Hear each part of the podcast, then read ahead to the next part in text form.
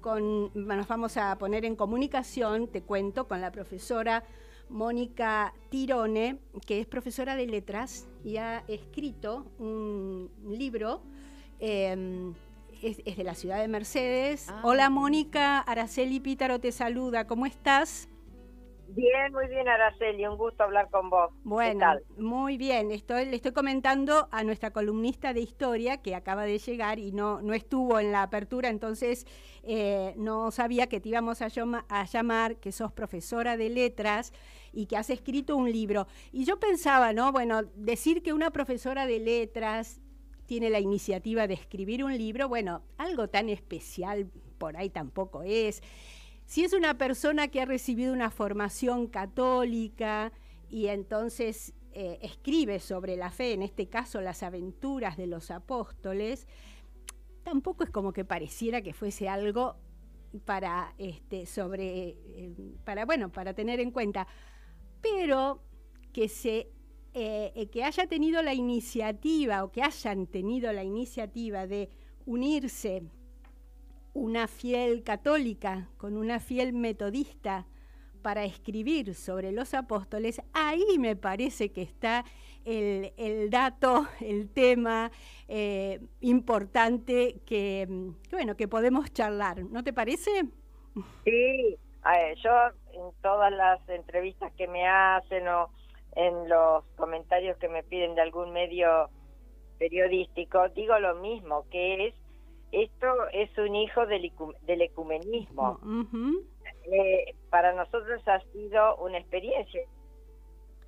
Hola.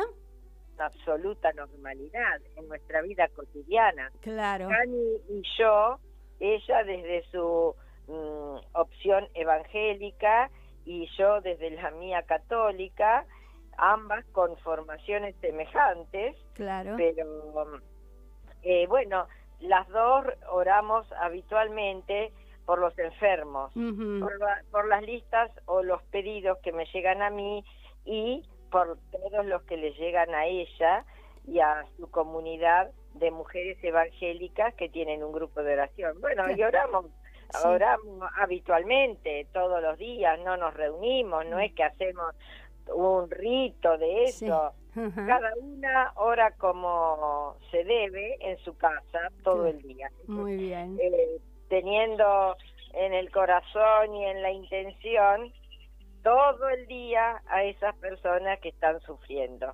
Niños, eh, ancianos, adultos, este, argentinos, del otro lado del mundo, de donde sea. Seguro.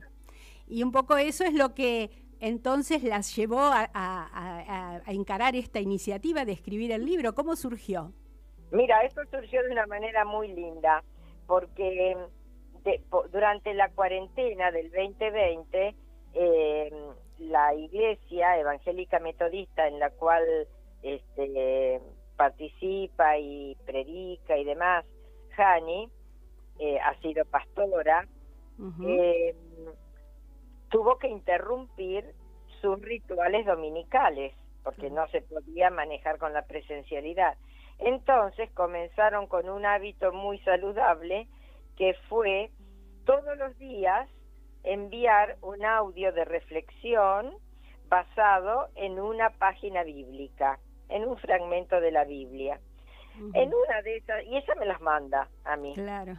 Bueno, y yo también los comparto con otras personas católicas o poco fanáticas de la religión, como sea, pero personas al fin que son personas de bien, que tratan de hacer el bien y que por X circunstancias pasan eh, situaciones de la vida adversas. Bueno, eh, entonces, en una de esas oportunidades, Jani me manda una eh, reflexión basada en una de, en uno de los hechos de los apóstoles. No recuerdo si era Felipe, Pedro, Pablo, no me acuerdo.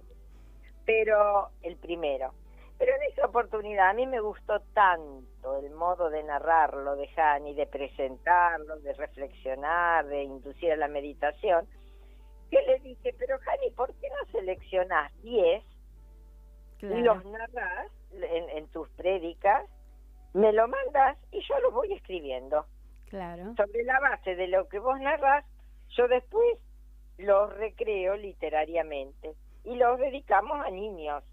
Este, bueno, en realidad están escritos en un lenguaje familiar, en un lenguaje asequible para los niños y también para los adultos, porque hay muchos adultos que no están acercados a la Biblia y que quizá el, el lenguaje de, de los libros sagrados les resulte lejano o difícil de, elaborar. Bueno, la cuestión es que entonces Hani tomó la posta, eh, fue haciendo sus reflexiones metódicas sobre este esta base y yo los iba escribiendo. Y bueno, después como todo libro, como todo libro que uno escribe, eh, el libro, el cuento, la poesía, lo que sea, el texto dramático, lo que sea, este, ese libro tiene que elevar, como yo digo. Eh, así como cuando vos amasás la, harina con la levadura para hacer una pizza o hacer el pan, lo dejas elevar, bueno, el texto también tiene que elevar. Leva, lo miras de nuevo, lo ah. corregís, lo dejas levar otro poco, lo corregís y bueno, durante el 2021 lo, fuimos, lo fui corrigiendo, revisando y así se salió. Le habíamos pedido a otra vecina, eh, Alina Raceto, sí. eh, que elaborara unas ilustraciones y bueno, el, en el 2021 ella tomó carrera y lo hizo. y entonces una vez que estaban ya los textos escritos, eh, las ilustraciones preparadas, los mapas montados, eh, bueno, entonces ya mm. eh, lo editamos, lo imprimimos, con una imprenta de acá de Mercedes también. Es todo sencillito y de alpargatas, Muy bien, muy bien, bien, bien de ciudad, de, de, gente común, ahí está la cosa. de gente común. Lo que no es muy común, me parece que es el autor del prólogo, por ah, decirlo. A ver, eso es otra cosa.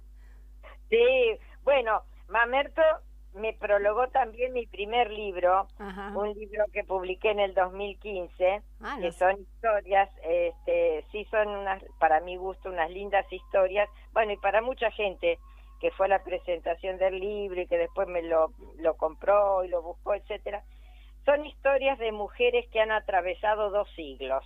Ah, Básicamente las que están ahí como protagonistas son mujeres que transitaron entre el 19 y el 20 ¿eh? y que, bueno, me han dejado en mi vida un rastro o en la vida de algunas personas cercanas a mí. Claro. Y bueno, entonces son este, historias basadas en mujeres reales. Ah, eso te iba a decir, mujeres reales, mujeres de tu ciudad, mujeres conocidas tuyas. Sí, no mm. todas de mi ciudad, no ah. todas de acá, pero mm, pero sí todas conocidas ah, mías. Sí, sí, sí. Este, y bueno, ese fue, es un libro de historia. Ajá, Pero son, son relatos ficcionados, ¿no es cierto? Tienen una parte de realidad, como casi toda la literatura, que pone un pie en la realidad para espejarla de alguna manera. Claro y la otra parte de ficción. Bueno, entonces Mamerto te, Mamerto te, prologó, te prologó ese. También, sí, sí. Entonces... Tengo una relación personal con Mamerto, este, con mi marido nosotros vamos habitualmente a los toldos a pasar unos días ah, siempre. tenemos nuestra nuestro retiro interrumpido por las cuarentenas del 2020 y del 2021 pero veremos si este año ya podemos volver a tomar. Muy bien, sí, ya, ya está todo entrando en la normalidad. bueno, hay que tener cuidado. Entonces le, le, pediste a Mamerto te prologar, te prologara este, ¿sí? Exactamente. Y él que siempre eh, no quiere ser protagonista, ¿no? Dice, no, ¿cómo voy a prologarlo si el, los textos hablan por sí solos? este, están muy lindos, que aquí, que allá.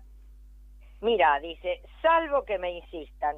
Así que en el mismo momento le contesté otro mail que decía, Sí, Te insisto. le insistimos, Mamerto, le estamos insistiendo, así que bueno. enseguida también me lo mandó.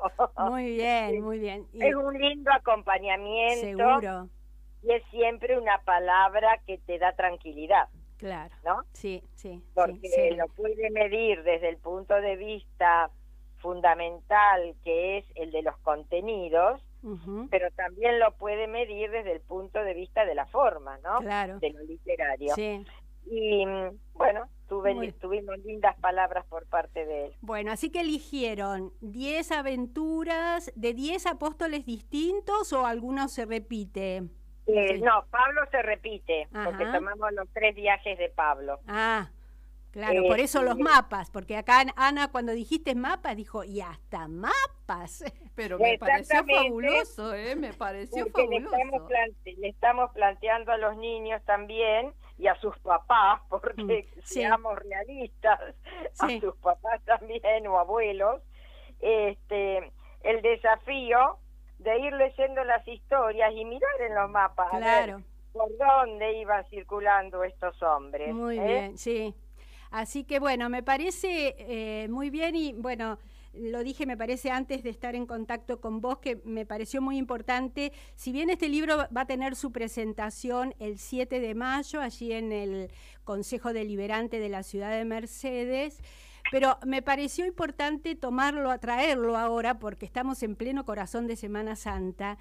Y, yo creo que todas esas aventuras de los apóstoles después, ¿no? Y antes y después, es como que la aventura de estos días es, el, es este, especial, digamos, para cada uno de ellos, ¿no? Entonces, bueno, traerlos acá y al mismo tiempo pienso que esas aventuras que ellos vivieron y al leerlas, eh, no solo que nos quede como, como un cuento, como una historia que uno recuerda o lee, sino saber que también podemos ser protagonistas nosotros, especialmente los católicos, los que tenemos fe, en, en vivir esas, esas aventuras de, en este este siglo XXI de otra forma, de otro modo, pero en definitiva son casi las mismas aventuras, ¿no? Eh, Mira, es un poco como lo que dice Mamerto en mm. el prólogo.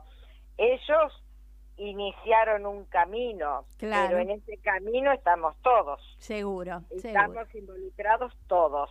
Seguro. Y yo te diría que no solamente los católicos, todos, los evangélicos y todos los hombres de buena voluntad, que aunque no nombren a Dios, los llevan adentro. Porque todos sabemos que hay muchos que nombran a Dios, nombran a Dios, pero hacen cosas contrarias a lo que Dios quisiera, ¿no? Así es. bueno, bueno. Es un, sí, es un llamamiento para reflexionar, para poner sobre la mesa los valores por los que vale la pena vivir. Sí, tal cual. Están dejados de lado porque la sociedad se ha ido poniendo mediocre, superficial, etcétera, materialista. Y y es bueno recordar que existen modelos, no es que no haya modelos, existen, solo que están por ahí ocultados detrás de una parafernalia deseable. Y yo creo que es un poco eh, el, objetivo nuestro, por lo menos del programa, eh, rescatar todos esos personajes o valores, ¿no? Y, difundirlos, porque hoy en día, hoy en día son otros. Pero bueno, bueno, Mónica, se nos va el tiempo, tenemos otra llamada de, este, de alguien, mira, hablando de valores, un muchachito joven que está viviendo en Polonia y, ah. y, es voluntario de Cáritas allí atendiendo a los ucranianos. Así que bueno, te mandamos un beso grande, muchas gracias por este contacto y es posible que nos veamos ¿eh? el 7 allí en Mercedes. Ay, bueno, qué alegría. Bueno, qué bueno. Alegría te voy a dar el abrazo presente. Bueno, gracias Mónica.